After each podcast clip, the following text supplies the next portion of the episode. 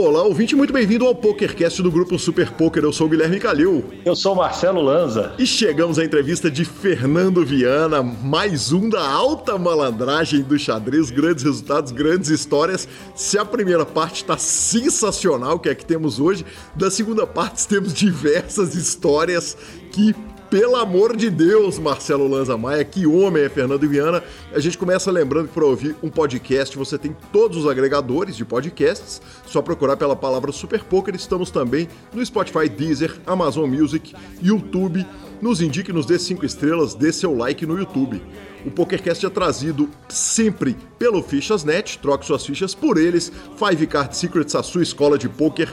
Siga-os no YouTube e no Instagram e pelo Poker for Fun. Quer ganhar dos profissionais de poker? Não vai ser no Poker for Fun. A promoção continua e o jogo tá pegando lá todos os dias. Perguntas, participações, sugestões, promoções e comentários. O nosso e-mail é pokercast.gruposuperpoker.com.br, Instagram e Twitter, arroba Guicalil e arroba Lanzamaia. Nosso telefone é 319-7518-9609. Com esse número você consegue entrar no nosso sensacional grupo do Telegram.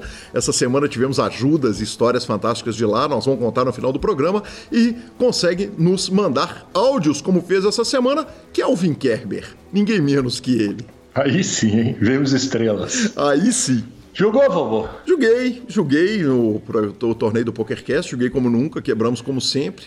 É, dos... Eu joguei também, eu joguei também, é verdade. Eu, joguei, eu, eu, eu fiz a famosa participação golfinho.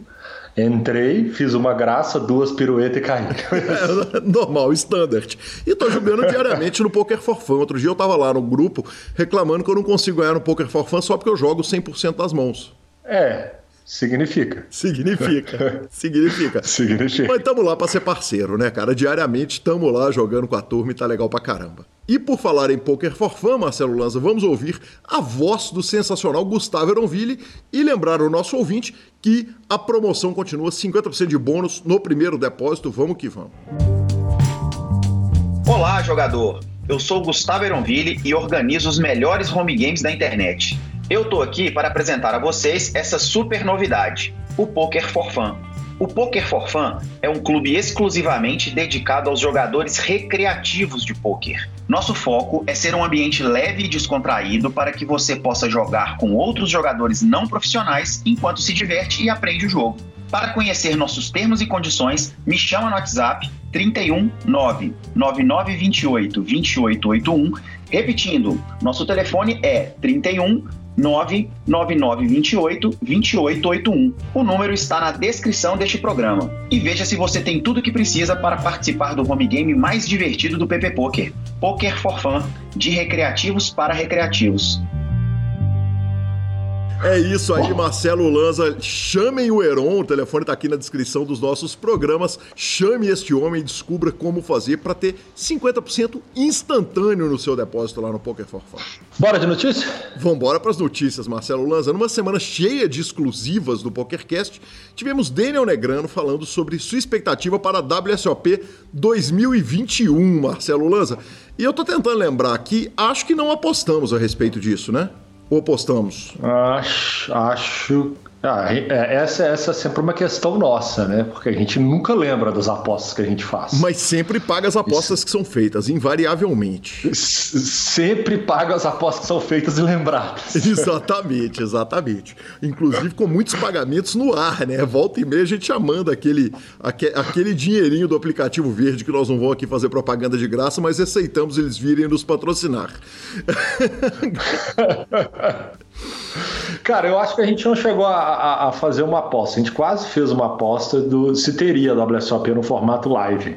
É, e o Negriano fala sobre isso, né? O que, que ele acha sobre, sobre qual é a sua expectativa a respeito disso, né? Cara, olha, ele, ele não falou sobre expectativa, não. Ele falou o seguinte: eu sei o que, que vai acontecer e eu só não posso dar detalhes. Mas esperem no outono desse ano aproximadamente 90 eventos ao vivo em Las Vegas. Vai acontecer alguma coisa é, no Poker Online e não esperem nada para junho e julho. Mas vai acontecer uma WSOP em Las Vegas ao vivo e vai ser gigante. Então aí notícia em primeira mão. A fonte disso foi o Dead Poker, o programa do Daniel Negrano, e então tá aí em primeira mão a notícia para o nosso ouvinte. Bom, eu vou repetir, essa é a expectativa dele, porque assim, é, foi anunciado que teríamos BSOP em dezembro, estava marcado, ia ter, só que a pandemia não deixou. Então, assim, nós sabemos que tem BSOP Millions em dezembro né? É marcado, todo ano tem, como tem Vegas em julho, quer dizer, eles já estão preparando uma Vegas mais ou menos na data que a gente falou que seria outubro. É, beleza, continuo achando que essa é a expectativa, só que para ter, nós vamos depender de como vai andar essa desgrama dessa pandemia que a gente não, nunca sabe. Os Estados Unidos está muito mais avançado na questão de vacinação, mas eu li uma notícia hoje que 25%, 50% dos eleitores do Trump estão se recusando a vacinar. Sim. E é isso, vai afetar, vai afetar alguma coisa esse cronograma em longo prazo? Vai afetar a liberação? Não vai? Então, assim, é, é óbvio que os cassinos vão se movimentar, as organizações dos grandes torneios vão se movimentar, principalmente em países que estão bem avançados, mais avançados na questão da vacinação. É, já podem estar ali com um pré-cronograma, já imaginando que poderá ser feito, mas cravar que vai ter é, eu acho ainda que é um achômetro nesse momento, tendo duas mil mortes diárias só no Brasil, entendeu? Então eu acho que é uma expectativa. Mas acredito sim que temos possibilidade. Quanto mais vacina tivermos, mais possibilidade teremos. É, ele está com aquele olhar de Vegas, que está vacinando inclusive as pessoas mais jovens, né, Lanza? Então é, o olhar lá é muito diferente do que a gente está aqui no meio de um tsunami.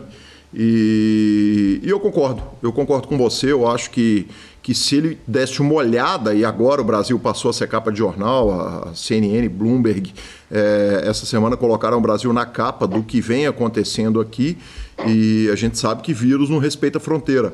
Então, estou é, de acordo com você, é a expectativa dele, mas pelo menos é uma informação muito quente de que os planos dos caras são gigantes. Sensacional, sensacional. Não esperaríamos nada menos do que Las Vegas, né? Exatamente. Ser gigante. Las Vegas é Las Vegas é tão fantástico, é tão gigantesco porque para os caras colocarem pontos de vacinação em todas as entradas da cidade, fala, você chegou para Las Vegas, toma uma vacininha aqui, vai, vai, vai. Agora divirta-se. Tipo, não custa, Fraga, apesar que a gente tem um, um prazo e tudo mais, mas é, é forma de falar. Vegas é Efetivamente, é Vegas está vacinando turista sim, viu, Lança? Então, o turismo de vacinação já está acontecendo em Vegas.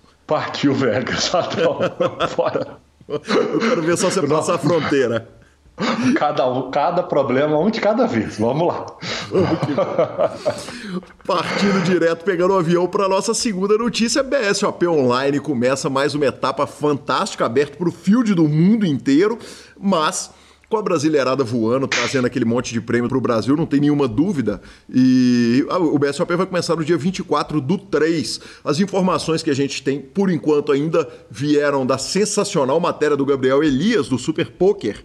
É, e essa matéria nos diz o seguinte: que a íntegra da programação vai chegar para a gente no dia 17, quando ela vai entrar no lobby do PokerStars. Mas ele já adiantou que os bains vão variar entre 11 dólares e 530 dólares. Uh, o garantido total da série é de 1 milhão 515 mil dólares, ou seja, mais de 20% maior do que da última edição.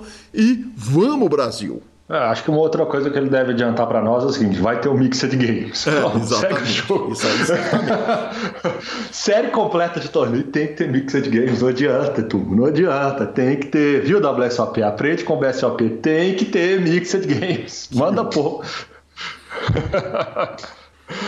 Cara, aí é com você. Vou deixar você dar aula do começo ao fim por méritos mais do que especiais. Muito justo, cara. O mérito eu, eu tenho que dividir, né? Dividir não, tem que entregar. É... Bruno Boteon me deu uma chamada essa semana para a gente discutir quando que ia ser a transmissão da WSOP na ESPN, aliás, acho até que é hoje o dia que a gente está gravando, na terça-feira, é, às 11 da noite, e eu aproveitei, convidei o Bruno para falar a respeito do break que ele está dando na, na carreira, que inclusive fez todo mundo cair no chão, né, cair para trás.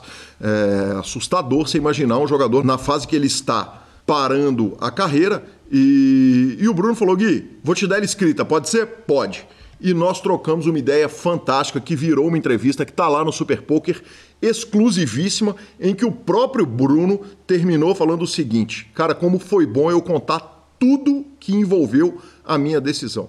Então ele está falando, a gente não vai poupar o nosso ouvinte de dar um spoilerzinho, né, de dar um adiantado, o seguinte, falou a respeito de estudos, de nutrição, de personal trainer, de cuidar da coluna, cuidar da cabeça, psicólogo e vai continuar estudando poker enquanto para, mas evidentemente eu convido o ouvinte do PokerCast a correr lá e ler essa entrevista fantástica com o nosso sensacional Bruno Boteon. Obviamente ofereci para ele quando ele for voltar o microfone do PokerCast está aberto. Se quiser vir aqui nos dar aquele, aquele breaking news, ele pode vir aqui em primeira mão. É, você vê o tanto que nessas horas mostra o, o que o cara é diferente, né? É, até nisso ele é diferente. Quer dizer, o cara tá no auge, o cara tá voando, o cara tá amassando, mas o cara entende que é o momento de dar uma parada, de, de, de né, de, de, de, cuidar, de organizar, de fazer.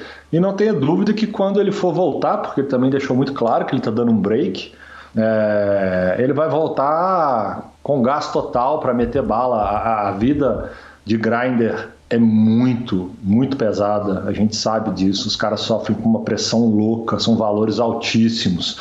É, isso envolve muita coisa, horas e horas e horas sentado na mesma posição, é, a cabeça sempre tem que estar no melhor momento possível para sempre tomar as melhores decisões. Então é muito mais do que só saber poker, né?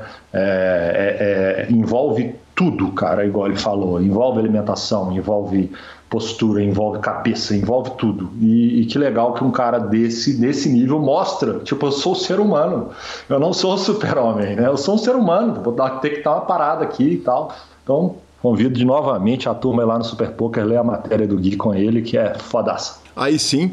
E para nossa quarta notícia, Marcelo Lanza, Devanir Campos e Rafael GM Walter foram ao Flow. Entrevista longa, mais de três horas de entrevista. Que homens, hein? Sensacional, né? É, é, é, sempre, é sempre muito legal ver é, o poker ganhando espaço, vamos falar, na mídia grande, né? Porque os caras são muito grandes, né? Sem dúvida nenhuma, Lazinha. Eu assisti, cara, ouvi a entrevista inteira. É, na verdade, ontem eu peguei da metade, então do, do, do, ponto que eu, que eu peguei, eu, assisti, eu ouvi até o final, ao vivo. Hoje eu já peguei o podcast, ouvi a primeira parte toda, a primeira hora que eu tinha perdido.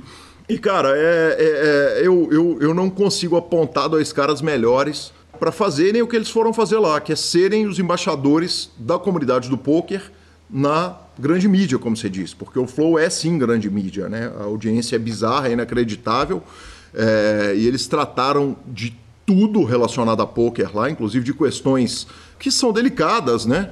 É, diversas questões delicadas, a questão de impostos, por exemplo, que eles falaram com muita clareza e, e de preconceitos, enfim, eu, é, é, é, imperdível. Quem ouve podcast, quem ouve podcast de poker já deve ter ouvido o Flow, mas se não, corra lá que foi sensacional. Parabéns, DC, e parabéns, Rafa.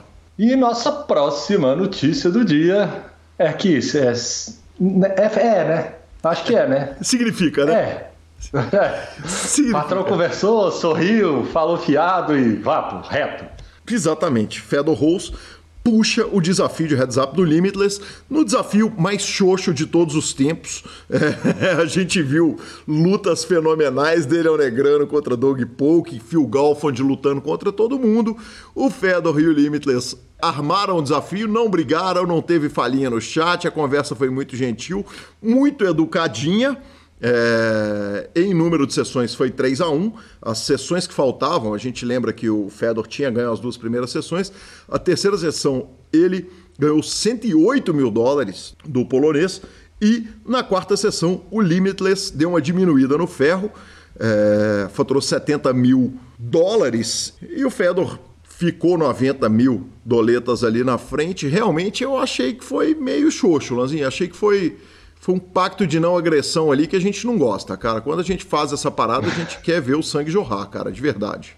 Oh, já que é pra conversar fiado antes, conversa fiado durante e até o final, né? Esse negocinho de mimimi pra lá e depois pega na mão, tá errado, pô.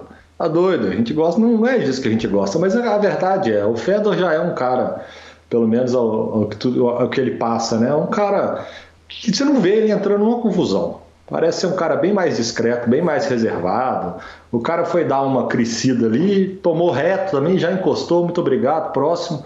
Eu acho que é mais querer surfar na onda dos HUs, principalmente no caso do Limites, do que do caso do Fedor para tentar dar ali uma, uma parecida para a grande mídia. Custou para ele 90 mil dólares, ele que aprenda mais barato nas próximas ocasiões. Exatamente, Marcelo. Por falar em desafios, e agora dessa vez falando a respeito de um desafio absolutamente espetacular, teremos o imperdível, o sensacional, o maravilhoso duelo heads up Kelvin Kerber contra Eduardo Sequela no dia 17, na quarta-feira, amanhã ou hoje, se você está ouvindo o programa, provavelmente no dia do lançamento do programa. É, é, o samba contra o Super Poker. Nesse caso, eu não vou nem propor bet para você, porque tanto eu e você sabemos que o Kelvin tá drawing dead, né? É, não tem a menor Óbvio. chance contra o futebol de Eduardo Sequela. Mas... A menor chance. Mas Qualquer eu... coisa de. Quem discordar é clubista. Se quem discordar é clubista. Isso não tem a menor dúvida, mas eu perguntei para ele o seguinte: é, se chegou a hora dele provar que a turma dos Solvers é melhor do que a turma do poker de rua. E ele, com muito carinho, nos respondeu um áudio que certamente será usado contra ele até o fim dos seus dias. Vamos lá. Vai ficar mais do que claro a importância ali de, do uso dos solvers e digo mais, viu? Eu vou acabar com ele num mix de jogadas aprovadas pelo solver e um mix de jogadas aprovadas pelo poker de rua dele mesmo, Eduardo Sequela. Ele não sabe o que vai atingir ele, você vai ver. Aí sim, Marcelo Lanza, que homem. Kelvin, que é figurinha carimbada aqui no PokerCast, não podia deixar de pegar esse depoimento. Aliás, o, o reverse implied odd é todo dele, né, cara? É muito boa essa posição de sequela, né, velho? Senta pra jogar, se perder, tá em casa, se ele ganhar, falinha, glória eterna, como dizem os campeões da Libertadores. Oh, oh, mano, essa história é muito prática, assim, né? Eu vou citar o que está acontecendo no momento no Big Brother Brasil, aonde o Fiuk, tabagista, ganhou todas as provas do, do professor de, de crossfit. Pra... Então, assim. Abre o olho, Kel. Abre o olho.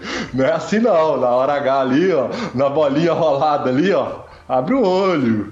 É, e aí fica só a nossa torcida total, completa e irrestrita para o senhor Sequela amassar né, o Kelvin, porque o poker respira se isso acontecer. Sensacional, maravilhoso, Marcelo Lanz. É isso aí. Que, que homens, que homens.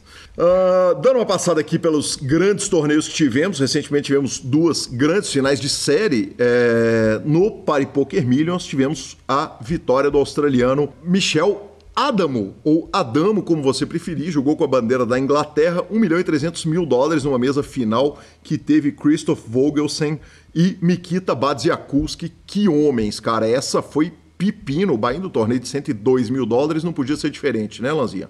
E o main event da série Super Millions, da Super Millions Week, lá na, na GG Poker, o grande campeão foi Ben Ward. O torneio teve 976 inscritos e o Ben puxou 1 milhão 242 mil dólares numa, num, num three-handed que ainda teve o Alexandros Colinas, da Grécia, e Javier Gomes, da Espanha, que puxaram respectivamente 1 milhão de dólares e 818 mil dólares, valores arredondados.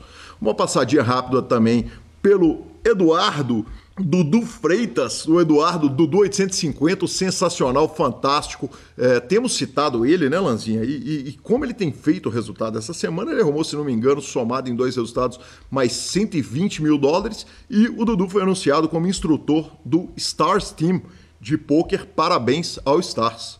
Parabéns, Dudu monstro, né? Monstro sagrado. Esse menino, na hora que a, a gente já sabia que ele, que ele ia chegar longe lá atrás, agora a turma segura. Exatamente. É, ficamos com a palavra do Fichasnet.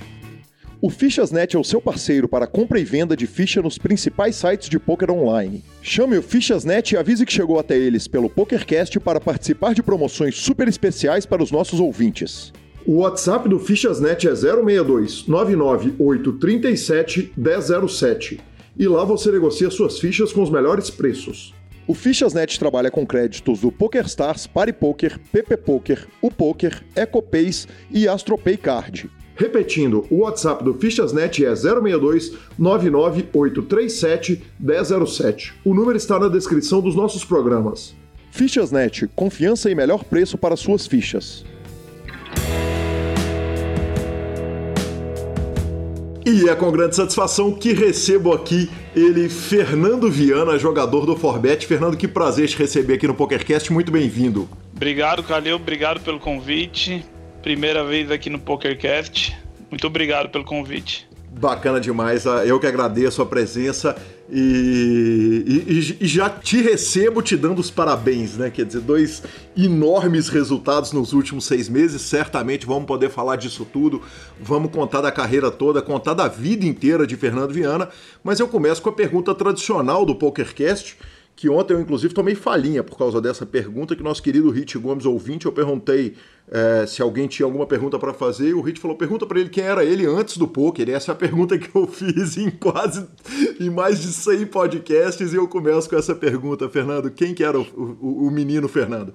Então, eu venho, basicamente, antes do poker, eu venho do xadrez, né? Uhum. Eu comecei, acho que até velho, né, pra para muitos que começaram na minha idade assim a jogar xadrez. Eu comecei com 13, 14 anos é, e peguei gosto, né? Em Guarulhos tinha, eu frequentava um clube, né, que se chamava ACM. Acho que tem no Brasil inteiro até. É a Associação Cristã de Moços. Isso. E Perfeito. nesse clube eu ficava o dia inteiro, basicamente, fazendo todo tipo de esporte. E lá tinha uma salinha de xadrez. Até que um dia me convidaram para ir lá jogar, só sabia jogar damas. Mas fui lá e aprendi e gostei. Na época, a época tava começando a ter esse lance mais de internet, começando a ter os provedores, né? E aí foi um jogo que me aficionou, né? Eu sempre fui muito, sei lá, vidrado em qualquer coisa que eu gostasse, então fazia excessivamente. E comecei a treinar xadrez. Ali, naquele núcleo, nesse clube, era onde treinava a equipe de xadrez de Guarulhos. Uhum. E ali começou meu início no xadrez. Aí comecei a ir para um lado, para o outro, jogar um torneio ali, jogar um outro torneio ali, evoluir aos poucos, ter alguns resultados. Fernando, você falou que eu comecei tarde com 13 anos. Quer dizer, aos 13 anos, na, na, na, minha humilde opinião, era começar tarde só se você estiver começando a dançar balé ou fazer ginástica olímpica. E com quantos anos começa um jogador de xadrez, cara? Ah, que eu tiro assim, né? Porque eu me lembro jogando no torneio de categoria, eu comecei no sub-14. Uhum. E muitos meninos da minha idade, meu, dando um exemplo, meu primeiro campeonato estadual foi o sub-14, né? Uhum. Outros meninos da minha idade já jogavam desde o sub-8, sub-10. Eu tive a oportunidade. Tive não, né? Meu tio ensinou xadrez para minha irmã quando novo, mas para mim não. Talvez eu não quis na época e não fui atrás. Uhum. Então, eu considero talvez até para um nível que eu cheguei no xadrez, acho mais difícil pela idade que eu comecei, entendeu? É, talvez se eu começasse mais cedo, teria alcançado um nível maior, ou teria tomado outros rumos, não sei. Uhum. Mas pro xadrez em si, é, eu acho até um pouco mais velho já. Perfeito. Você falou a respeito do nível que você chegou e nós vamos discutir isso, porque evidentemente eu fui lá pegar cola com o Rafa Moraes, que me deu dicas aqui e me contou a respeito do monstro que você foi no xadrez. É, mas eu começo pelo seguinte: você falou que você entra, o primeiro campeonato estadual é sub-14, mas você está jogando no sub-14 com jogadores que jogaram sub-10, sub-11 no xadrez. Xadrez tem talento? Tem bem pouco, assim, é mais dedicação e estudo, né? Claro que tem talento. Eu acho que o talento é você conseguir absorver as coisas mais fáceis, né? Ter um entendimento melhor das coisas. Eu acho que isso aí que tá o, o talento aí, né? Uhum. Mas é, é muito mais estudo, saber absorver o que você está vendo, o que você está estudando é, e compreender tudo isso, né? Então, acredito que é, mais, é muito mais dedicação do que sorte, que eu acho que é, é bem mínimo, diferente do poker. Perfeito. E me conta um negócio, é, quando você começa a jogar xadrez, quer dizer, lá na, na, na ACM, é, me conta um pouquinho a respeito de como é que começa esse treinamento, quer dizer, você entra na, no, no, no, negócio, já fica obcecado e alguém olha para você, ou o técnico da seleção de Guarulhos, da cidade de Guarulhos, quer dizer, como que é, você transiciona de um menino que apaixonou por xadrez e começa a jogar xadrez num período. Qual é a sua idade hoje, Fernando? Você é de 88, 30 aí? Isso, 32. 32. É, a gente está falando o seguinte: isso é há, há, há, há 18 anos atrás. Então, é, há 18 anos, você começa a jogar, a internet é um, um bebezinho ainda, e como disse o Rafa, e nós vamos chegar nisso, o seguinte, o, o Viana foi. É, ele é, entre nós do poker, com certeza o melhor jogador de xadrez, é, coisa que eu ouvi do sketch também, que provavelmente você fosse o melhor jogador de xadrez do meio do poker, dessa turma que transicionou, e, e o, o, Rafa ainda complementa que você é um dos grandes jogadores do Brasil. É, quem que te pega para te, te tocar ou você que bate na porta, estoura as portas, chuta e chuta a mesa e fala eu vou aprender isso aqui? Como é que foi esse, esse começo do Fernando? O meu início, é... eu tive a sorte bem grande porque nesse núcleo de xadrez que existia na CM, treinava a seleção de Guarulhos. O pessoal que jogava aqui em São Paulo tem antigamente tinha jogos regionais e abertos, que era bem clássico assim, né? todo ano tinha que são vários esportes que se reunia uma semana para disputar contra, contra outras cidades. E ali nessa salinha, acho que os treinamentos era de terça e quinta que eles efetuavam. Uhum. E aí eu comecei a frequentar. E esse cara que, que, era o técnico que cuidava do xadrez em Guarulhos começou a me dar aula, me ensinar os fundamentos. De graça? De graça, de graça. É, é, tava incluso naquela na, no clube, né? Uhum. Como era um núcleo, era um cara que trabalhava para a prefeitura. Uhum. Esse núcleo de xadrez da CM é um clube pago, né? Sim. Mas quem frequentava só o xadrez tinha uma liberação por causa da prefeitura para é, frequentar o clube, né? Para só praticar o xadrez ali, né? Certo. Então eu comecei a entrar naquele meio, né? Estudar, aí gostar, já começar a vislumbrar jogar torneio. Tipo, primeira coisa que você, quando você aprende, você acha que você já tá jogando bem pra caramba. Você ganha, tá ganhando do pessoal ali. Uhum. Fala, eu quero jogar torneio. Aí eu acho que um amigo meu na época, ô, oh, vamos jogar o Campeonato Paulista, não sei o quê. E eu não tinha nem ideia da dimensão. Eu achei que eu ia chegar no Campeonato Paulista e ia bem, né? Uhum. Aí foi quando eu vi que as coisas eram bem diferentes, né? Me conta disso. Você chega no Campeonato Paulista e toma não, uma surra tradicional, campeonato... tipo. É. Cheguei no Campeonato Paulista, acho que meu primeiro Campeonato Paulista, eu fiquei em 14. Certo. É, mas, pô, criança, moleque indo pra adolescência, você sempre você vai pra um torneio e você vislumbra ser campeão. Sim. Então, e aí foi ali que eu vi que era um outro mundo, né? Tinha muito mais pessoas da minha idade, muito melhor que eu, que eu achava que era. E basicamente eu não sabia nada naquela época, né? Eu tava começando, engatinhando, pegando os conceitos. Porque, querendo ou não, é um jogo bastante complexo que envolve muitos conceitos. Envolve abertura, meio jogo, final. E dentro de tudo isso, tem um monte de conceitos na abertura, no meio jogo, em final. Então, até você conseguir agregar esse monte de informação, demanda tempo, entendeu? Uhum. Para ser evoluindo pouco a pouco. Mas aí ali começou minha paixão, né? Eu comecei a. Basicamente, dos meus 14 até começar a minha faculdade, eu corri o Brasil inteiro jogando torneio de xadrez assim. E quando que você começa a realmente fazer o destaque? Quer dizer, você foi. O, o, o Rafa me, me, me, deu a sua denominação. Falou, ele é um dos melhores do Brasil e falou, ele é tal coisa mestre. Qual que é a denominação? É, eu sou mestre FID, né? Que seria Isso. um mestre da federação. É só abaixo de mestre internacional uhum. e grande mestre, né? Perfeito. E, e, e, Viana, eu tive muita gente que passou pelo PokerCast que é do xadrez. Aliás, xadrez e tênis são os dois esportes que são meio que o concurso no, no, no poker brasileiro, né? A gente tem uma quantidade absurda de tenistas, os tenistas inclusive jogam até hoje, e uma quantidade absurda de enxadristas, né? O que passou de, de enxadrista por aqui pelo, pelo PokerCast não é brincadeira. Quando que o Fernando começa a decolar na carreira? Porque você falou, comecei tarde, então já estava brigando com os caras que estão jogando sub 10, sub 11, sub 12.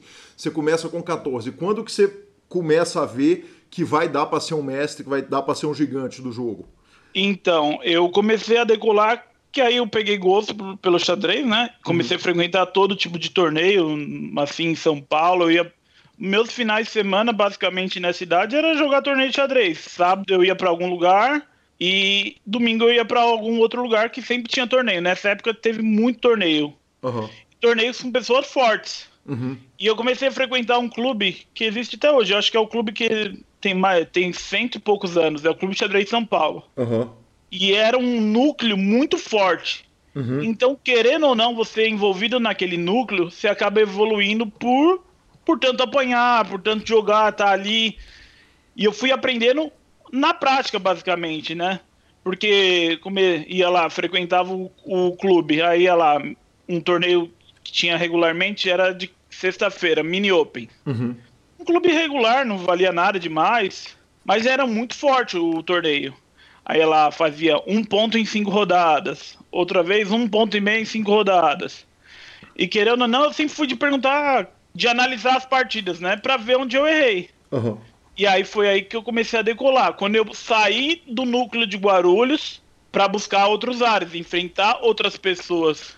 Porque no núcleo de Guarulhos eu comecei a me destacar. Uhum.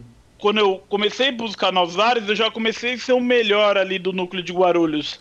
Ser o principal representante de Guarulhos. E aí foi aí que eu comecei a evoluir. Indo nos torneios, tanto que já no Sub-16 eu consegui ser vice-campeão paulista. Uhum. Que no, no Sub-14 eu fui 14. Uhum.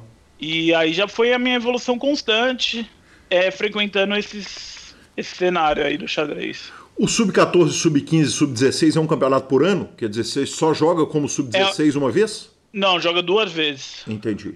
Entendi. Você joga, é, pula do Sub-14 para o Sub-16. Você joga dois anos a cada, cada sub, né? Perfeito. E, e, e, obviamente nós vamos falar do, do seu Rubão, mas ele já dava força total, apoio total para o filho enxadrista? Ah, ele, eu acho que ele tirava mais como um hobby meu, assim, nunca me coibiu de nada, né? Mas é, me dava um suporte para eu poder frequentar esses lugares, né? Mas nada assim de, de acompanhar lado a lado ali, né? Ele, eu acho que ele agia mais ser uma forma de um hobby meu do que qualquer outra coisa. Claro que ele ficava bem, muito feliz quando eu trazia uma conquista, quando, uh, sei lá, eu ganhei o Campeonato Paulista, saiu no Jornal da Cidade, de Guarulhos, que, querendo ou não, para um pai é legal ver isso, né? Então.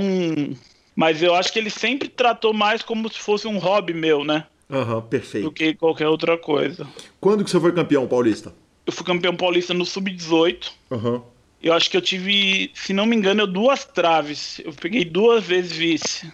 E aí eu fui ganhar meu primeiro paulista no Sub-18. Tem preparação psicológica no, no Sub-18? Claro que nós vamos transicionar para poker logo mais, mas a gente tem que falar um pouquinho a respeito do xadrez, até pelo momento do mundo, né? Com, com o gambito da rainha, não dá pra é. gente não falar disso, né, Fernando?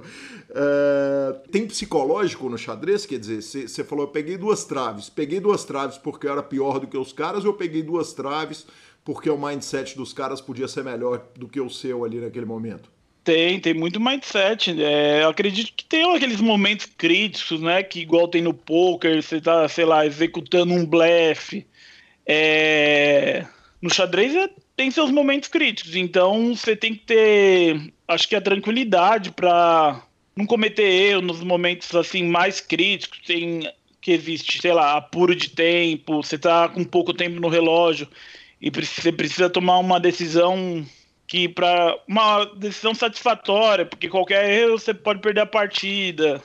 Então, eu acho que com o tempo você vai criando mais bagagem, tirando um pouco desse peso da responsabilidade, porque eu acho que as duas vezes que eu fui vice, talvez não merecia ser campeão, mas quando eu fui campeão, eu já achei que eu já tinha nível para ser campeão ali. Uhum. Já merecia o campeão. Tanto que no ano que eu fui campeão, eu fui jogar o Campeonato Brasileiro sendo pré-ranqueado número um. Aham, uhum. perfeito. O que, que é pré-ranqueado? No xadrez tem o rating, né? É, uhum. Que denomina a força do, do jogador. É como se fosse o tênis. Uhum. Sim. Isso, o rating é como ele tá indo nos últimos torneios.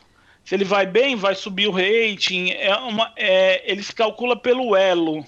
Certo. É uma amarração de você contra os adversários que você julgou, ele Isso. faz ali uma triangulação entre o seu número e o dos Isso. caras que você está batendo e joga ali pro. pro Isso. Pro, pro... basicamente vai ser aquilo: ah, contratar o jogador, se você ganhar, você ganha 7 pontos de rate, se você empatar, você perde dois e se você perder, você perde dez, sei lá. Uhum. Exemplo, né? Sim. Dando um exemplo mais básico, né? Sim. Então isso vai determinar no, no seu ranking. Quando eu ganhei o Campeonato Paulista do ano, na época, quando você ganhava o Campeonato Paulista, você ganhava inscrição, hospedagem grátis e todas as despesas pagas no Campeonato Brasileiro. E eu fui para esse Campeonato Brasileiro sendo o número um. Uhum. Mas eu ainda não tinha o mindset, né? Eu ah, é, faltou bagagem para poder conseguir ser campeão brasileiro aí. Entendi, perfeito. Fernando, você chega a ser campeão brasileiro depois? É, de categoria não, fui campeão brasileiro escolar, né? O uhum. sub-18 eu não ganhei, eu ganhei o campeonato brasileiro escolar, que era um outro que era de escolas, mas era por série, que fazia a sétima, oitava série. Eu acho que eu ganhei o sétima e oitava série na época, não lembro agora direito. Perfeito. Mas o, o sub-18 eu não ganhei, não. Perfeito. É, compa quando comparado aos jogadores de pôquer do Brasil, quer dizer, Vini Marques, Alali, o Rafa e tal, dá para pegar um bet ali sem dó nem piedade? Dá para atolar o, a, o apartamento? ah, com uma turma dá, com uma turma não, mas tem outros que o Vini Marques era mestre internacional. Uhum. É, ele, ele chegou num nível bem maior que o meu. Ah, Talvez no meu auge tava jogando pau a pau com ele, né? Mas uhum. an antes não. Uhum. Perfeito. É, então, mas tem alguns jogadores no xadrez que são bem bons também, assim. Do poker. Isso, do poker. Ah, perfeito. Bacana que demais. Migrou. Me conta um negócio, Fernando. É, nós tivemos agora recentemente o, a parada do Felipe Neto, né? Quer dizer, o xadrez foi para evidência total. Nós tivemos a explosão do poker, em que estão rolando desafios é, gigantescos no poker entre jogadores. Se não me engano, o próprio Phil Galfond tem jogado, o Daniel Negrano tem estudado um bocado e, e jogou numa Twitch. O e... Fedor Rose também estava transmitindo na Twitch esses dias. Exatamente. Quando você olha isso, dá saudade? Quer dizer, doeu largar o xadrez e ir pro poker? Ou, ou, ou tranquilo, tamo em casa? Não, estamos tranquilo, porque atualmente continua sendo meu hobby. Eu até voltei a jogar um torneiozinho ou outro. O ano passado eu joguei um torneio em Floripa. É, ano passado não, ano retrasado, desculpa. Ano pa... Ah, não, foi o ano passado, que foi em janeiro. Uhum. Joguei um torneio em Floripa, que era um torneio mais demorado de dias, assim, mas eu continuo tirando como um hobby, assim. Às vezes estou sem fazer nada aqui em casa, eu fico jogando xadrez online. Bate uma saudade de poder frequentar mais esse ambiente, jogar mais torneios, jogar mais competitivo, mas com poker assim profissional acaba não consigo conciliar. A, abertura do xadrez para o mundo, como aconteceu agora com a série, é, permite, quer dizer, tem aposta em xadrez hoje em dia? Já, já, já daria para ganhar um troco jogando? Ou a, a, turma joga só por hobby mesmo? É difícil, né, pô, né? Porque pelo menos online é quase impossível, né? Se você tiver uma ajuda de algum programa, de algum software, você consegue ganhar do campeão mundial. Então, pelo menos online, se não tiver uma é uma restrição boa, um coisas para evitar isso, não tem como colocar aposta, né? Sim, perfeito. Perfeito. Que foi basicamente o que aconteceu com o Felipe Neto. Você sabe da história, Fernando? Ah, eu acompanhei de longe, eu vi alguns comentários, eu vi o que aconteceu. Ele recebeu ajuda de um de algum jogador mais experiente, né? Perfeito. Isso é a identificação imediata, quer dizer, é, é, ao, ao, contrário do poker, porque no poker é difícil, né? Quer dizer, se eu estiver ali jogando, o poker inclusive mantém regras em que ele não impede do Fernando me dar discutir uma mão comigo enquanto acontece, até porque é impossível o software saber controlar isso, controlar né? isso, né?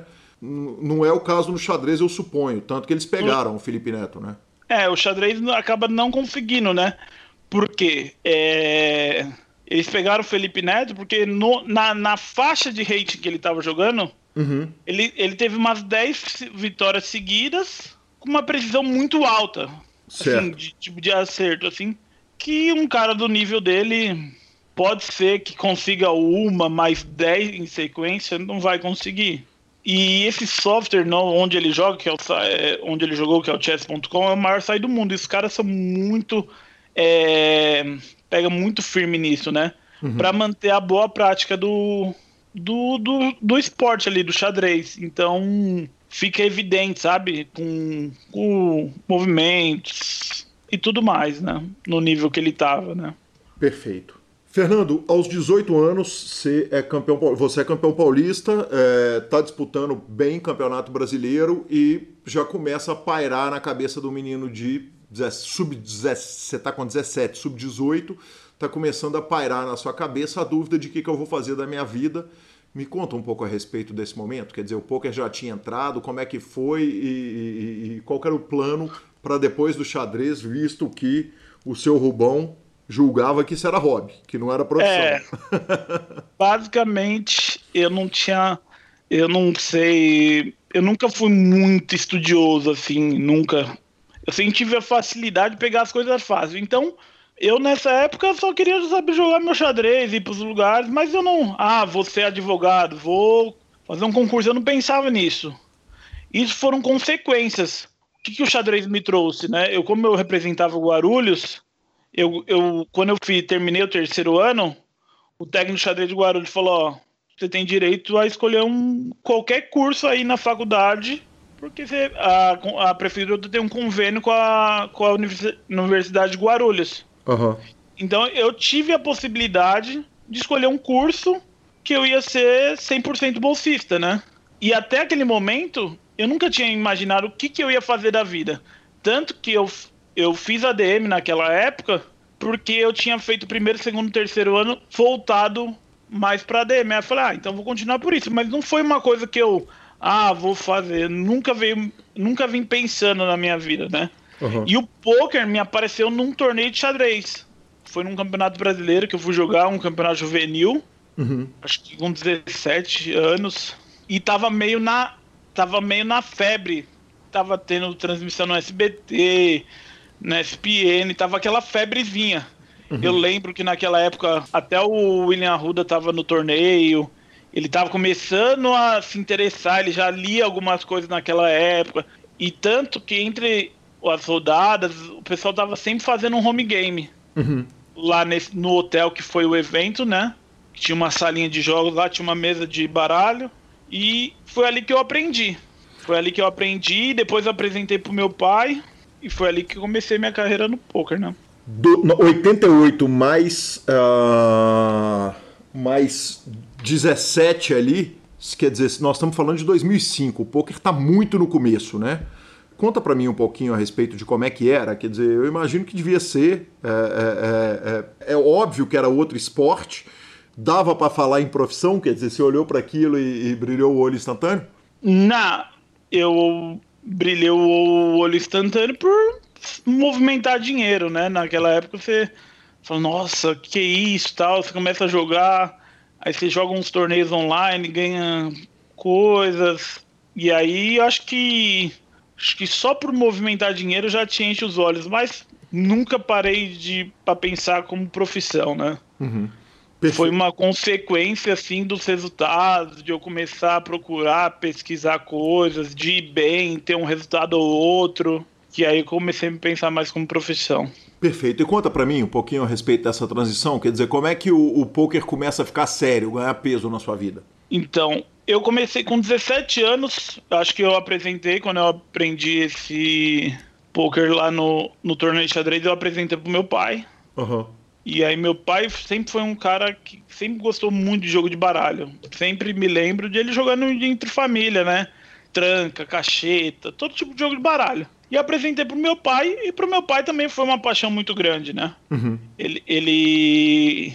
De imediato, eu lembro que na época era Tower Torneios. Que tinha na época, ele depositava, sei lá, 50 dólares, ficava jogando nos torneios lá a gente começou a frequentar. A gente não, né? Ele começou a frequentar uma casa que tinha no Tatuapé, que eu acho que foi uma das primeiras que teve. Foi o Texas Tatuapé. Sim. E quando eu fiz 18 anos, eu pedi para ele me levar nessa casa, né? Uhum. Mas já jogando, quer dizer, já tava dando uns tirinhos ali no, no, nos online ou, ou, nada? Já, já jogava alguns city goals online, já brincava entre amigos, mas nada demais. Sim. Pedi. Uhum. E aí fui jogar lá, é, era muito City Goal que tinha nessa casa, muito, muito, muito. Joguei um City Goal, fiquei em terceiro, nem sei como consegui ficar em terceiro. Uhum. A história tradicional, né? Quer dizer, é, a primeira jogada dealer, não né? tem escape, né? Vai não ganhar. Tinha, não tinha dealer, né? Cada um dava suas cartas. Sim. E perna tremendo, a sua vez de embaralhar a mão tremia tudo, né? Não tinha tanta. Mas estava ali, foi ali que foi o início de tudo. Aí naquela época começou a aparecer os artigos de poker, eu comecei a acompanhar, acho que era Clube do Poker, que era do Christian Cruz e do Raul Oliveira, que tinha artigos, eu adorava ler aquilo, que era às vezes postavam viagens, contava, narrava o torneio dele em num blog, né? Uhum. E eu comecei a ter alguma noção a mais de poker com aquilo, uhum. basicamente, né? Com os artigos que eles publicavam ali. Aí eu já recebi um dinheiro, né? É, nessa época, né? Porque eu era jogava pro Guarulhos, então eu recebi uma bolsa mensal. Então eu tinha o meu dinheirinho para jogar alguma coisa ou outra assim no poker. Uhum.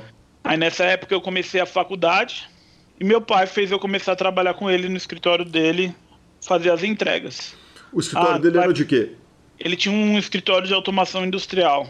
Certo. Ele comprava e revendia peça nessa área, né? Uhum. Basicamente.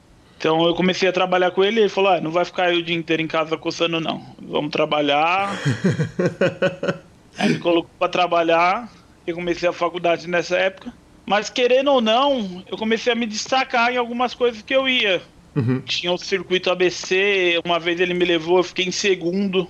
Fiz heads up com o Will Arruda, não sei nem se ele deve lembrar. Eu, eu fiz heads up com o Will. Foi um dos meus primeiros resultados ao vivo, né? Sim. E era o circuito ABC, que era um circuito bem tradicional, assim. Era tipo perto de ser um CPH, era um abaixo do CPH, né? Uhum. Na época. E comecei a frequentar esses circuitos e comecei a ir bem. Ter uns resultados. Jogava City Go online, também estava tendo resultado. Os City Goals online eu jogava na hora que eu saía do escritório. Eu ia pra faculdade, ia pra Lan House da faculdade jogar ficava lá uma hora, sei lá, saía cinco e meia do escritório do meu pai. A aula começava às sete e meia. Uhum. Eu ficava essas duas horas jogando e depois entrava pra aula. E tava sendo um, um hobby lucrativo até ali para mim. Sim. Tava ganhando já mais dinheiro do que eu ganhava trabalhando com meu pai. Que provavelmente Mas, devia ganhar ali meio salário, um salário trabalhando com o pai.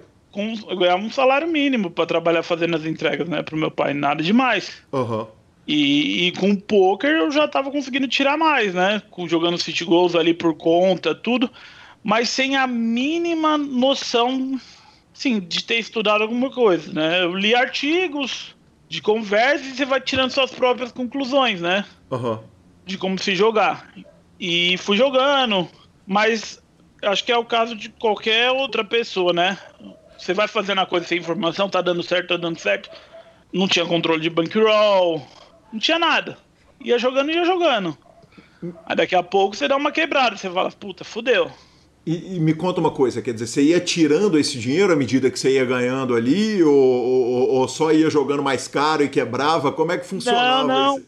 eu, eu ia vendendo, eu ia vendendo dólar, eu vendia dólar até pro professor da faculdade. Aham, uhum, no site. É, é eu vendia é, no PokerStars, tinha um professor que sempre o professor de estatística. Ele sempre comprava 50 ou 100 dólares, meu. Uhum. Não devia ser muito e... bom de estatística, né, Viana? Aí ele, ele, ele, tipo, eu vendia bastante, mas era super descontrolado, assim, de, de controle de bankroll. Eu nunca mantinha um, um bankroll saudável para jogar os City Goals ali. Era sempre meio que a win bankroll nas minhas sessões de City Goal. Uhum tipo ali no site, sei lá, fazia uma sessão de 800, eu tinha mil na conta. Mas as coisas naquela época iam fluindo, né? Sim. Então eu tinha minhas retiradas. Uhum. Até que uma hora aperta, né? Você começa a gastar mais, não sei o que, aperta, você fala, fudeu, pega uma bad run, fala, fudeu, preciso procurar algo, alguma coisa. E, e, e, aí era isso, quer dizer, tirava o dinheiro do jogo para balada e tirava o dinheiro do salário eventualmente para voltar para o jogo, para manter. Como é que como é que funcionava e qual que mais importante, qual que era o olhar do seu Rubens nesse momento sobre o poker? Porque ele está jogando com você, ele está te vendo, está te vendo inclusive ganhar mais dinheiro jogando do que trabalhando para ele. Ele está num olhar de preocupação ou ele está num olhar de tranquilidade, de, de vamos que vamos? É, eu acho que ele nunca, ele sempre nunca me privou de nada, né? Então ele foi deixando. Uhum. Tipo, ah, ele, ele me proibia de jogar cash game, né? Eu ia pros lugares com ele, Uhum. Eu, meu sonho era jogar cash game, sentar e sentar lá na mesa. Desde o início que eu comecei a jogar, ele me levar aos lugares, ah, vai jogar? Joga só o City Goals, 50 ou 100 reais que tem aí, beleza, que é o que seu dinheiro pode. Uhum. Cash game você não senta nunca, nem ele sentava, ele começou a sentar bem depois, mas no início ele não, ele não deixava eu, eu jogar cash game, nada, mas foi um olhar assim, foi deixando as coisas levar, não, eu acho que como era uma coisa muito nova, tinha poucos profissionais no Brasil disso, uhum. então para todo mundo é muito novo. Eu evitava muito falar que eu jogava poker, né? Porque nessa época existia um preconceito muito grande. Então, até você explicar para a pessoa, uhum. eu preferia, ah, não, trabalho com meu pai e pronto, né? Sim, perfeito. Eu, eu demorei, né, para começar, ah, não, sou profissional de poker. Perfeito. E aí, o, o, o, quando que você se enxerga profissional? Porque em algum momento você, vamos para usar a expressão moderna, você saiu do armário e falou, sou jogador de pôquer, né? É, então, viu... eu comecei, aí eu dei uma quebrada, né, precisava, e aí tava começando o Forbet, né? Uhum. Eu tinha o contato do Will até, e eu tava precisando, querendo voltar a jogar, né? Precisava me recuperar, mas a minha ideia de entrar no Forbet era só ficar um tempo para recuperar meu bankroll e voltar a jogar por conta, né? Uhum. Porque, pô, tô fazendo uma coisa que eu sempre ganhei dinheiro, pra que que eu vou jogar um, um time? Eu não tinha nem noção que tinha estudos, de tinha aulas, eu não sei o quê. E na época eu tinha bastante contato com o Vitor Esbrice e o Armando Esbrice, né? E aí eu pedi para ele que ele participava do City Goal acho que era Cintigol Poker Pro, não lembro o nome do projeto. Uhum. Antes do time de, de MTT, de MTT né? Citigol Team Pro. Isso, Citigol Team Pro. Aí uhum. eu falei, ah, manda aí, vê se interessa eu entrar no time Citigol, né? Eu já tinha um gráfico bonito na época de Citigol, já era bem lucrativo. E na época, acho que ele mandou pro Will, e o Will viu o gráfico e falou, não, interessa pro time de MTT. Aham. Uhum. Tava iniciando. Tava iniciando, então era 2010, ali, 2009, é. 2010. Aí nessa época eu falei, pai, você deixa eu sair para me dedicar totalmente ao poker? É, sair do escritório? Aí ele falou, não, tudo bem, vai lá tentar seus sonhos, se quer tentar ser jogador de poker, vai lá. Uhum. Mas eu não que eu eu falei, eu não vou largar a faculdade porque eu não sei o que vai ser isso. Uhum. Eu tenho que aproveitar porque eu sou bolsista, então eu não sei o que vai ser o amanhã. Então eu vou fazer os dois paralelamente. E aí eu fui procurei Uhum. O time, na época, eles fizeram um deal test de três meses é, para ver se o que ia ser. Então, foi dali que eu me sinto um momento que eu virei profissional de poker, né? Uhum. Eu comecei a ter uma rotina mais regrada. Sim. E aí eu só comecei a trabalhar com isso, né? E, mas a faculdade está lá, quer dizer, está estudando, não parou em hora nenhuma, terminou a faculdade?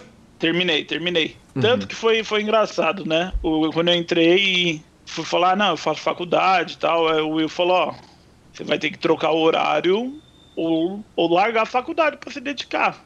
Uhum.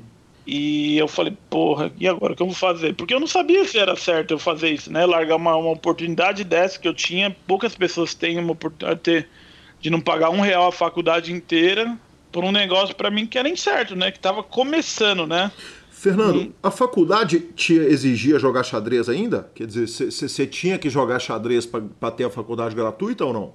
É, um ou dois torneios no ano. Uhum. Assim, eu precisava representar Guarulhos nos jogos abertos e nos jogos regionais. E havia demanda por performance enquanto você estava na faculdade? Não, não, não havia. Então, quer dizer, você estava garantido. Ainda que você não estudasse, se você tivesse completamente dedicado ao poker e jogando os dois torneios por ano, mesmo que você fosse surrado lá.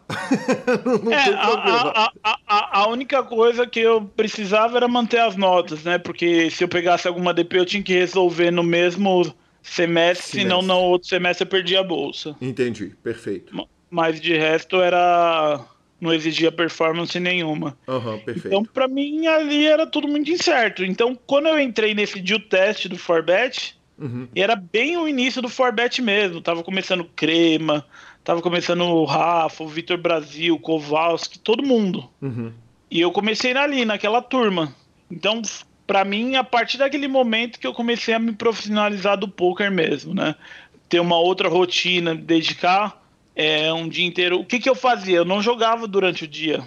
eu morava num lugar que a internet ainda era meio precária. Aí eu falei, Will, nesse semestre eu não consegui trocar meu horário na faculdade. Mas na verdade eu nem tentei. Uhum. Porque eu não queria me mudar da noite, queria continuar fazendo faculdade à noite. Uhum. Aí eu falei, ó, só vou conseguir jogar de madrugada. Então, meu grind de MTT, eu saía da faculdade, eu ia pro escritório do meu pai, abria o escritório do meu pai, ficava grindando madrugada inteira, ia para casa, dormia, depois ia pra faculdade. Então, é, nesses três meses teste, eu só grindava o field da madrugada. Uhum. E de domingo também. Então foram, sei lá. Domingo também você jogava no escritório do pai? Isso, domingo uhum. também. Porque eu morava numa cidade aqui em, em São Paulo que na época era muito precária a internet. Era Arujá que eu morava, não morava em Guarulhos, eu tinha me mudado. Mas certo. é do lado de Guarulhos, Arujá e Guarulhos é tipo meia hora, né? Uhum. Então eu tinha. Eu, eu grindava no escritório do meu pai, no computador dele praticamente. Uhum. Perfeito. E nesse momento o seu Rubens está de boa com, com a tentativa? Quer dizer, porque é, é, é um caso excepcional, né? Pai, vou parar de trabalhar, vou dar uma tentada ali para jogar pôquer e, e, tomar um tapa no ombro e falar vai lá, filhão, é um caso que não é. Não é que ele não tenha ocorrido aqui no PokerCast. A gente ouviu histórias assim recentemente. A Camila Cons contou que foi mais ou menos isso, quando ela avisou que ela queria jogar poker. Mas não é simples mesmo com o seu Rubens. Talvez até por ele jogar, talvez fosse um complicador. Quer dizer, ele está ali num ambiente do poker inicial que não é bem o ambiente que a gente conhece hoje de BSOP todo mundo era todo mundo fumando dentro do clube, tinha muito mais álcool, tinha tinha uma malandragem ali, né, Fernando, que, que quem conhece o poker hoje não, não, não entende. Você para para pensar a respeito disso, a respeito do tanto que seu Rubens foi moderno e, e na, ah, naquela época? Eu penso, né, eu, eu, porque meus pais eram separados, né, desde criança. E aí eu só vim morar com meu pai uhum. com 16 anos, né? Sim. Então, eu vejo muito mais isso. Assim, se eu morasse com minha mãe, provavelmente eu não teria seguido esse espaço. Uhum. Porque o meu pai sempre foi mais de me deixar livre. Uhum. Minha mãe, o sonho dela é que eu fizesse direito. Sim. Então talvez eu teria seguido para essa área se eu morasse com ela. Meu pai não, meu pai era mais tranquilão, deixava. Assim, não me opunha muito ali, né? O, o que eu queria fazer. Então ele foi, mas teve algumas horas que ele falou, sei lá, tá ali no momento do swing, você não tá vendo dinheiro, só tá ali jogando, jogando. É isso mesmo que você quer da vida? Teve essas horas. Uhum. Em determinado momento, assim, sei lá. E, e, e, ele jogando direto? Ele jogando, ele indo pros clubes. Mas pra ele é um hobby, né? Ele tem o trabalho dele, não sei o quê. Pra ele, acho que é... e... era diferente, né? E quais eram as demandas dele com relação a você como jogador? Quer dizer, ele queria ir para o Campeonato Paulista para jogar o CPH e que você fosse junto? Ou ele te deixava, ele te cutucava tecnicamente para você ensinar o que você estava aprendendo no Forbet para ele? Quer dizer, qual que era a relação? Você tem uma relação de pai e filho, né? Claro. Mas você tem uma relação do Fernando, jogador profissional, com o seu Rubens Viana, jogador recreativo. Me conta é... um pouco da, da, da relação com ele, como é que era? Ah, ele assim, ele sempre gostava assim de que eu fosse nos torneios com ele. É, mas quando eu entrei no Forbet, para mim diminuiu muito eu frequentar os torneios, né? Porque eu não podia jogar mais torneio por fora, não podia jogar torneio ao vivo. Então, basicamente, minha rotina virou online. Eu não podia mais frequentar esses ambientes. E meu pai sempre foi um cara controlado em sentido de bankroll. Ele, ele não se sentia confortável em jogar um BSOP mesmo tendo as condições. Ele achava que a certas horas ele ia se sentir pressionado. Uhum. Então ele não. Ele não. Ele jogou assim, sei lá, se eu te falar, ele jogou uns três BSOP na vida, Menevent, uhum. ou quatro, foi por aí, bem no início. Sim. Ele não se sentia confortável de, de ir lá dar Bahia. Então, a gente teve uma rotina assim de frequentar torneios assim antes de eu entrar por Forbet. Uhum a gente teve uma rotina bastante. A gente ia para todos os lugares, para casa, chegava. Eu cheguei a jogar em mesa que o cara podia ficar fumando. Chegava com minha roupa, era puro cigarro em casa, puro cigarro. Sim. Foi, foi depois que veio a lei, nem lembro quando foi, mas bem no início a pessoa fumava na, na mesa, normal. E uh, seu Rubens não tem registro nem em Randomob, se não me engano. Então, quer dizer, ele não, tem, ele não teve realmente passagem em BSOP recente nenhum, né? Não, não, mas ele, ele foi sempre um hobby que eu acredito que foi. Ele teve seus resultados, assim. aqui em casa atualmente a gente tem uma prateleira cheia dos troféus meu e dele, né? Tem muito mais troféu dele do que meu, né? Mas é que ele jogava muito torneio de clube, né? Aham, uhum, sim. Torneio 30 pessoas, sei lá, 40 pessoas. E esses torneios tudo dão troféu. Aham, uhum, sim. É, então, uma prateleira lotada de troféu dele, mas são torneios pequenos, né? Torneios de clubes, tem alguma coisa ou outra. Ele, ele ficou em terceiro num, num torneio no Chile, lá, que era da época do Tower Torneios. Algumas coisas do tipo. O CPH ele jogava alguns, assim. Eu lembro assim que torneio já acima de mil ele já evitava. Uhum. Perfeito. Ele jogava até 500, 300, aí era o confortável para ele. Uhum. Perfeito. Viana, você já parou para pensar que os primeiros 5 dólares que o Rafa Moraes recebeu na vida saíram da sua conta e o que que, o que, que o Rafa transformou com esses 5 dólares? Que de repente, em vez de vender esses 5 dólares para ele, você tivesse pego 0,01% dos outros torneios dele pro resto da vida, você teria. você Imaginaria, teria... né? Que isso viraria. Você teria feito mais lucro do que o Bitcoin, que investiu no Bitcoin no começo? Imagina, eu, eu, lembro de eu jogando num posto com ele, eu não lembro direito. No quê? No que foi. Num posto, a gente jogando num, sei lá, num, num posto de gasolina. Numa, no, eu não lembro se exatamente ele tava, mas eu acredito que ele tava. Que demais. Assim, a gente fazendo um home game, não sei nem se a gente tinha as fichas direito, né, pra fazer o home game. Tava todo mundo começando, né, na época. Que bacana. Isso aí foi bem no começo mesmo, bem no começo mesmo. Diana, e, e aí estamos lá no Forbet, estamos arrumando uma nota, quer dizer, em algum momento você formou na faculdade? Sim, me formei, é, me formei, né, porque era, era, uma das prioridades minhas, né, uhum. tanto que quando, acho que quando comecei no Forbet eu tinha mais, sei lá, dois anos e meio para completar a faculdade de administração, e eu via aquilo como prioridade.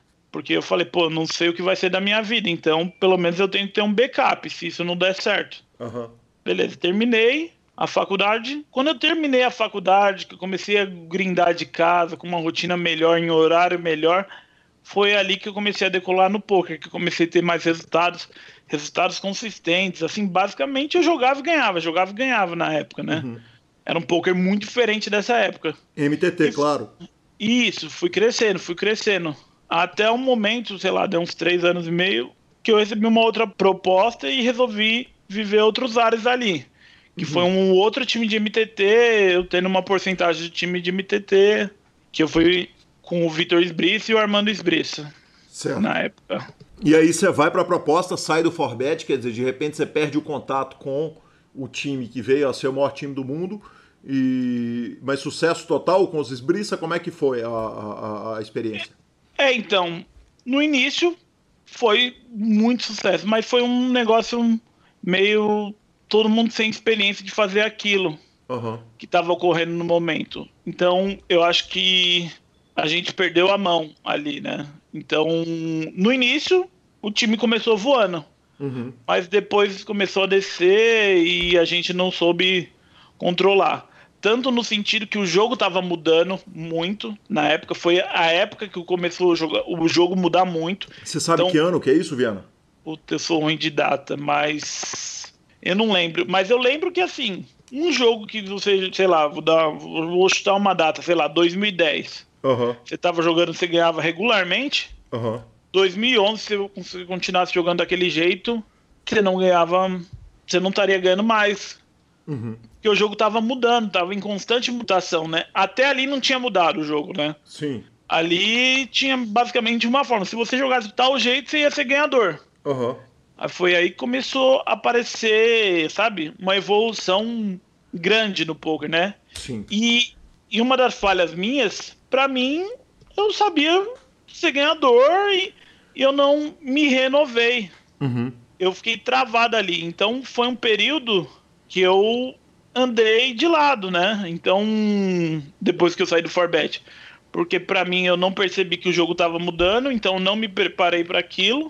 É, então, sei lá, foram três anos, três anos e meio andando de lado, jogando muito mais caro do que devia, uhum. né? Porque na minha cabeça, pô, sempre joguei isso, deve estar tá acontecendo. É variância normal do jogo, né? Sim. Obviamente estava jogando com HUD, estava jogando com assistência total, né? Sim. Aí eu falei, pô, tô sofrendo variância normal do jogo. Se eu continuar jogando que uma hora uhum. isso vai passar. Mas depois de todo o tempo passando, você vendo as coisas acontecendo, você fala, pô, não foi isso. O jogo mudou e eu não acompanhei o ritmo. Uhum. Tem que fazer alguma coisa. Aí foi a, aí o, o, time se desfez e tudo, e foi a hora que eu falei com os caras para voltar pro Forbet. Uhum.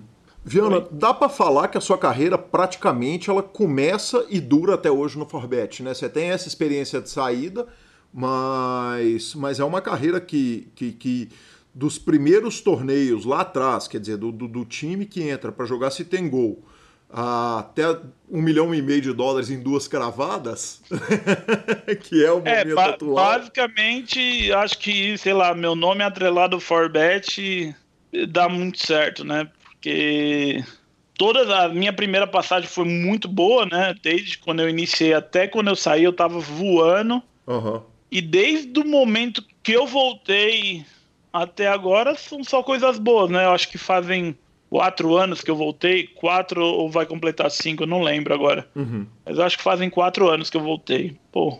Sim. Por outro lado, então, se fazem quatro anos que você voltou, você ficou um tempo razoável fora do Forbet, ou não? Fiquei, fiquei, fiquei uns três anos e meio, quatro, assim, fora. Uhum. Conheci muita coisa, viajei para fora, me deu muita oportunidade de muita coisa, né? Mas eu meio estacionei meu jogo, né? Sim, eu, eu aproveito essa transição para te fazer uma pergunta que é o seguinte.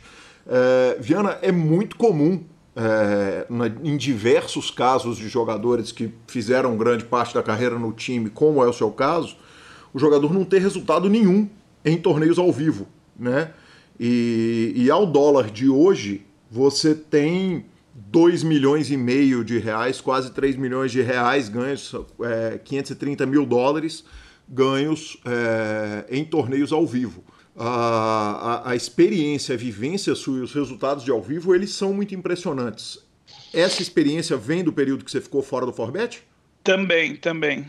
Uhum. Eu sempre fui um jogador muito de clube, então é, eu tive assim nos momentos ruins, né, assim de que eu não estava indo bem nos MTTs, eu tentava complementar minha renda com cash game, então eu frequentei muito H2 assim, momentos que eu não estava tão bem em MTT, mas precisava complementar minha renda. Então eu ia pro H2 jogar cash game, assim, né, pra, pra ter uma renda. Querendo ou não, isso dá uma ajuda, né, jogar ao vivo ali, vendo outras pessoas e. E eu acho que desde o início, né, meus primeiros resultados foi ao vivo, né. Eu comecei no ao vivo, depois migrei pro online. Uhum. Então, querendo ou não, isso me deu uma bagagem legal, assim, até chegar o dia de hoje. Lá no começo você fala que, que você tinha um preconceito em casa, que você não tinha preconceito com o jogo, mas que tinha um preconceito com o cash game. E agora você me diz o seguinte, que eu, eu ia pro cash game para complementar. O, o preconceito ele foi quebrado com a naturalidade? Não, o preconceito tinha meu pai, né? Uhum, sim, não, claro. Não, não deixava eu jogar cash game no início, né? Por ele achar um jogo muito perigoso, ver os valores que rolava. Ele não, talvez ele não queria me colocar naquele, naquele ciclo. Uhum. Mas depois que eu me profissionalizei, ele meio que largou. Você faz o que você, se já, sei lá, você já tem sua idade, você sabe o que você faz da vida. Então, ele não não impunha limites assim, né? Uhum. Ah, uma vez ou outra, se eu falasse que você tava jogando muito caro, ele ficava preocupado, mas nada de, de falar, ah, senão me, me colocar limites, né? foi mais no início mesmo o preconceito, assim. Tanto que depois ele tava jogando até cash game, assim. E com relação ao Forbet? O Forbet tocava com naturalidade o fato de você estar tá frequentando clubes, porque é, é, é um, um, tanto incomum também que o, os times permitam que os jogadores do online deem uma migrada ou deem uns tiros ao vivo, né? É, o meu a minha fase de frequentar o clube foi, foi mais na época que eu passei fora do Forbet, né? Uhum. Que foi minha fase meio estacionada, que eu parei de ganhar dinheiro, assim. Uhum. Então, eu frequentei mais ali. Acho que no, no, na época do Forbet eu já. Quando eu voltei até pro Forbet, eu comecei bem, eu, eu frequentei clube, mas bem pouco, assim. Mas não tinha uma restrição, só tinha o bloqueio assim você não pode jogar MTT por fora do time. Uhum. A, única, a única objeção deles, né? Perfeito. E Viana, é, quando você ia para os clubes, quer dizer, você estava num momento estacionado online, as ferramentas estão ali é, fazendo o jogo evoluir, o jogo online ele está evoluindo, mas até hoje o salto entre o que você vê num clube de pôquer ou até num grande torneio de pôquer nacional para o que você está vendo online é uma distância, um abismo de distância.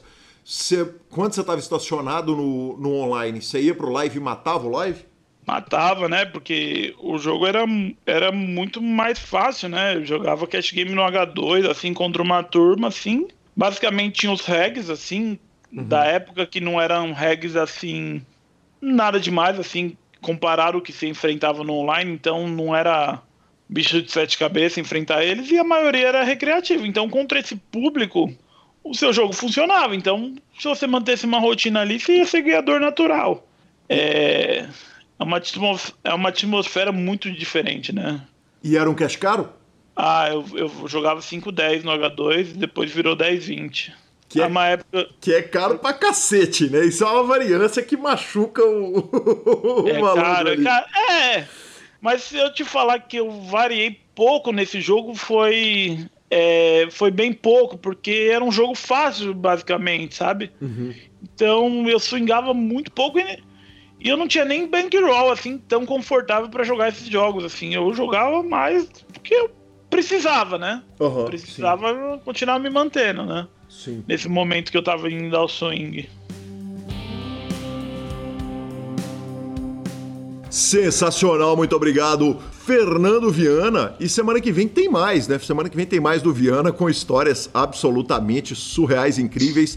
Que homem! E ficamos com o momento técnico da Five Card Secrets com o Thiago Paulo.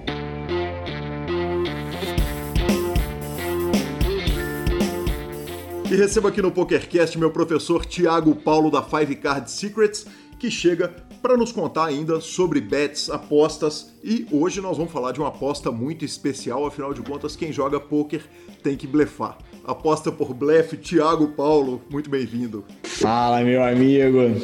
Fala aí todos os ouvintes, um grande abraço. E hoje é um assunto mais que interessante. Né? O pessoal gosta muito de blefar, tirar aquela onda ali com os amigos de um blefe. E realmente, né? Mas óbvio que o blefe não é algo aleatório, algo só para zoar alguém, o adversário. É uma forma da gente ganhar um pote quando a gente não tem valor de showdown.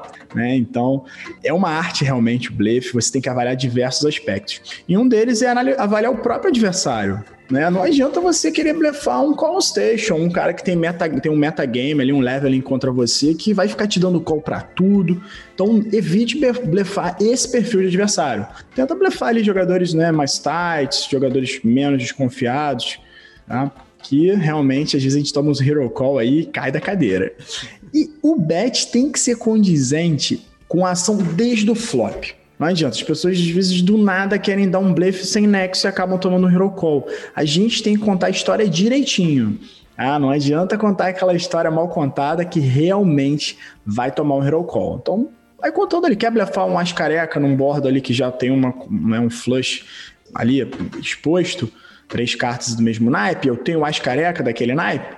Não adianta eu querer é, ficar dando check, aí no final, ah, vou tomar coragem para blefar e blefar, não vai passar. Bom, então é, o As Careca, inclusive, é uma das dos tendão de Aquiles de muita gente aí. A galera se empolga querendo blefar As Careca. Tá?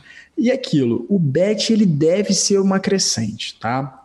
E, e, tem que ser caracterizado de uma forma crescente porque ele tem que mostrar força. O blefe, o que é o blefe? É você mostrar uma força ali para o adversário de uma mão que você não tem mais fins de ter e realmente é convincente e o adversário fraqueja.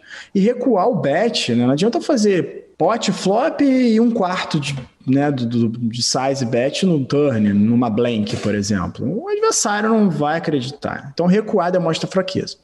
E eu costumo dar preferência a bets mais forte ainda no river. Né? Talvez um meio pote, um dois terços, depois pote, assim, mostrando uma força bem descomunal ali para o adversário. Obviamente não é sempre assim, mas muitas das vezes é a forma que mais convence, mais demonstra força para, né, contra os adversários.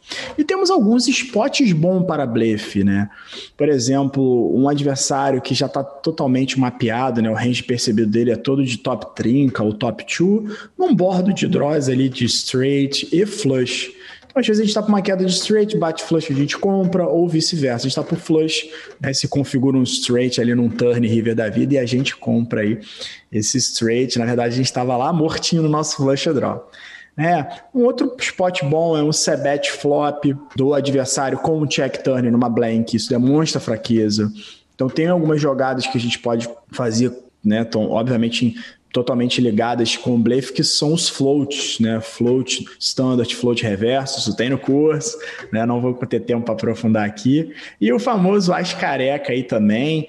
Normalmente vão blefar contra jogadores duros, que não sejam muito duros, que não sejam muito desconfiados e que estejam deep, né? Não adianta blefar o cara também, ele chega no river, as pessoas não cadenciam ali o, o seu stack, né? O stack dos adversários, os SPR efetivos, para blefar. Às vezes chegam ali com. vão blefando o adversário e deixam ele com, sei lá, 10% do pote no river da vida, vai potar, que na verdade só vai ser 10% do pote, né? O adversário totalmente comitado vai tomar call de qualquer coisa. Bom, então, essa é a nossa dica de hoje, meu amigo. Bacana demais. Esse foi Thiago Paulo da Five Card Secrets. Toda semana tem live no YouTube e siga também no Instagram que tem muito material lá. Valeu!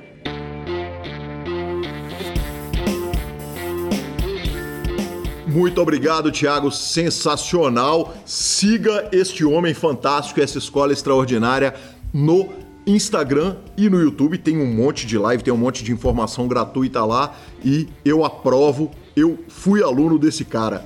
Bora de tweet? Vambora para os tweets, Marcelo Lanza Maia. Tivemos dois tweets importantes. Um de Joe Cada, falou o seguinte: a gente outro dia deu a notícia que o PokerStars abriu a operação lá, lá em Michigan e ele falou o seguinte: é, jogar no PokerStars de Michigan é a coisa mais próxima do nascimento do poker online. Eu sinto que estou jogando no Party Poker em 2003. Que sonho, hein, Marcelo Lanza? Pena que a gente não consegue tirar visto nem para passar perto, nem para sobrevoar a América. Raiz. Então virou poker raiz, viu? Você imagina, cara, para ele tá tweetando isso, você imagina o que, que deve estar tá acontecendo em Michigan. E uh, o Daniel Negrano disse o seguinte: eu não poderia estar mais empolgado para voltar para os torneios de high stakes esse verão. Eu extrapolei tanto do meu heads up contra o Dog Poke, eu aprendi tanto que eu acho é, que o estudo todo que eu fiz vai trazer muitos benefícios. Eu nunca fui um jogador de poker melhor do que eu sou hoje, nem perto disso. Foi o que disse Daniel Negrano. E o Dog Poke, que não perde uma falinha, né? Parece com o Juliano Moura falou o seguinte: isso é como a maioria dos jogadores de poker high stakes se sentem quando eles vão jogar torneios ao vivo. Agora a nova batalha será não jogar com 60% de VPIP. Sensacional, Justo. cara. Espetacular. Você imagina essa turma voltando para jogar, como é que segura? Como é que você passou a Covid ou não vou ver flop? Tá louco, tá de brincadeira. Você tá doido. Vai ser um show de flop. Flop para oito, toda mão. Exatamente. Vamos pro jogo. Exatamente. Redes sociais? Redes sociais. Uh, cara, começo lembrando que nosso grupo tá cada dia melhor, né, cara? Nosso grupo de Telegram, é, uns ajudando os outros. Essa semana o Maicon Ariza perguntou, fez um pedido com um problema que ele teve do instalador do PokerStars. E aí, cara, a turma toda entra para ajudar. No final das contas, o Rogério Chiota, que além de mestre cervejeiro, agora é técnico de PokerStars, que homem, foi lá, resolveu, é, precisando dar uma citada de aniversário para o Jefferson Cussolin. E o Hit Gomes, que já citamos ele aqui hoje, instagramou o PokerCast pelo jeito instagramar também regula, porque afinal de contas ele cravou o torneio do PokerCast, Lanzinha. O Otávio tá difícil Júnior. defender o PokerCast, hein? Tá difícil de defender. Tá difícil. Tá, tá muito difícil. Tá. O, o, Otávio Júnior falou que até hoje ele não sabe a maneira correta de ouvir o PokerCast, mas do jeito que ele ouve, ele clica na, na entrevista, fica revezando entre os players e sempre dá o like. Então, muito obrigado, sensacional, valeu, Otávio. É, como a gente diz, né? Errado é só não ouvir. E o Matheus Batista, de Divinópolis, elogiou a minha entrevista. Fui entrevistado para o BGCast, lá do Marcelo Miller, e já convidei, Marcelo já está entrevistado. Depois das duas partes de Fernando Viana, temos Marcelo Miller aqui no PokerCast. O Matheus disse que dava para ouvir cinco horas da gente falando. É um pouco preocupante, porque eu já dei entrevista de cinco horas por aí, né, Então não dá é ideia. É bem preocupante. É bem preocupante. Deixa falar, agora aguenta. Exatamente. Finalização? Finalização, superpoker.com.br, tudo sobre poker no Brasil e no mundo, onde tem poker do Super Poker está. Na aba de clubes temos a guia de clubes do Brasil, agenda diária de torneios e onde jogar. Na aba de vídeos e no YouTube, transmissões ao vivo dos maiores torneios de poker do mundo, análises técnicas, programas de humor, entrevistas icônicas e, claro, o PokerCast. Revistaflop.com.br, a sua revista de poker há mais de uma década, contando as grandes histórias do poker. Assine já e bibilisca.com, cobertura mão a mão de torneios de pôquer pelo Brasil e pelo mundo. Dica cultural. Duas dicas culturais curtinhas, cara. Um, Bela Vingança, Promising Young Woman. Ele tá saindo no Netflix no dia 18. Eu assisti ela na Caixinha do Amor. assisti o filme na Caixinha do Amor. No, no, DVD que caiu na esquina de casa. Exatamente, no, no caminhão, caminhão que virou. É, cara, olha, chama Bela Vingança o filme e é excelente, cara. É muito legal, muito legal. Então fica aí a dica. Não é um filme levinho, não, não é brincadeira, não, mas é muito bacana. E eu preciso, obviamente, é, indicar o Minha Mente Ruidosa, podcast da minha amiga Débora. É, acabou de sair. Ela tem um canal de vídeos no YouTube. Começou o canal dela, já está disponível no Spotify e eu recomendo a todo mundo. Ela carinhosamente dedicou essa primeira edição a mim, que fiquei, passei um ano falando com ela para botar um podcast no feed, para botar o para transformar os vídeos dela em podcast e finalmente eu convenci. Boa. Eu não sei se você já falou dessa série aqui, por incrível que pareça, eu acho que não, cara, mas a minha dica da semana é Lupin. Lupin é uma série da Netflix. É uma série francesa, sim senhor. Eu vi uma série francesa depois de todas as decepções que eu passei nos últimos tempos com a língua francesa e séries francesas. É... Cara, Lupin é fantástico. Simplesmente fantástico. O ator é maravilhoso, a série é muito legal, muito legal. Ela só tem um defeito. A primeira temporada tem apenas cinco episódios de 40 minutos. Então, é... fica com aquele aquele gosto de quero mais, principalmente pra gente que está acostumado ali com de 8 a 10 episódios a primeira temporada, seria uma média boa, mas já está confirmada a segunda temporada pela Netflix, então acho super válido, você mata ali rapidinho e Lupin é sensacional. Aí sim, professor. Arroba Gui Calil e arroba Lanza Maia são os nossos Instagrams e Twitters. Nos indique nos dê 5 estrelas. Troque suas fichas pelo Fichasnet. Desvende todos os segredos do Omar de 5 cartas com a 5 Card Secrets. E vamos jogar no Poker for Fun. É baratinho, é divertido e tem super bônus. A edição é do fantástico Rodolfo Vidal, que hoje sofreu. E hoje sofreu. Um abraço a todos e até a próxima semana. Valeu.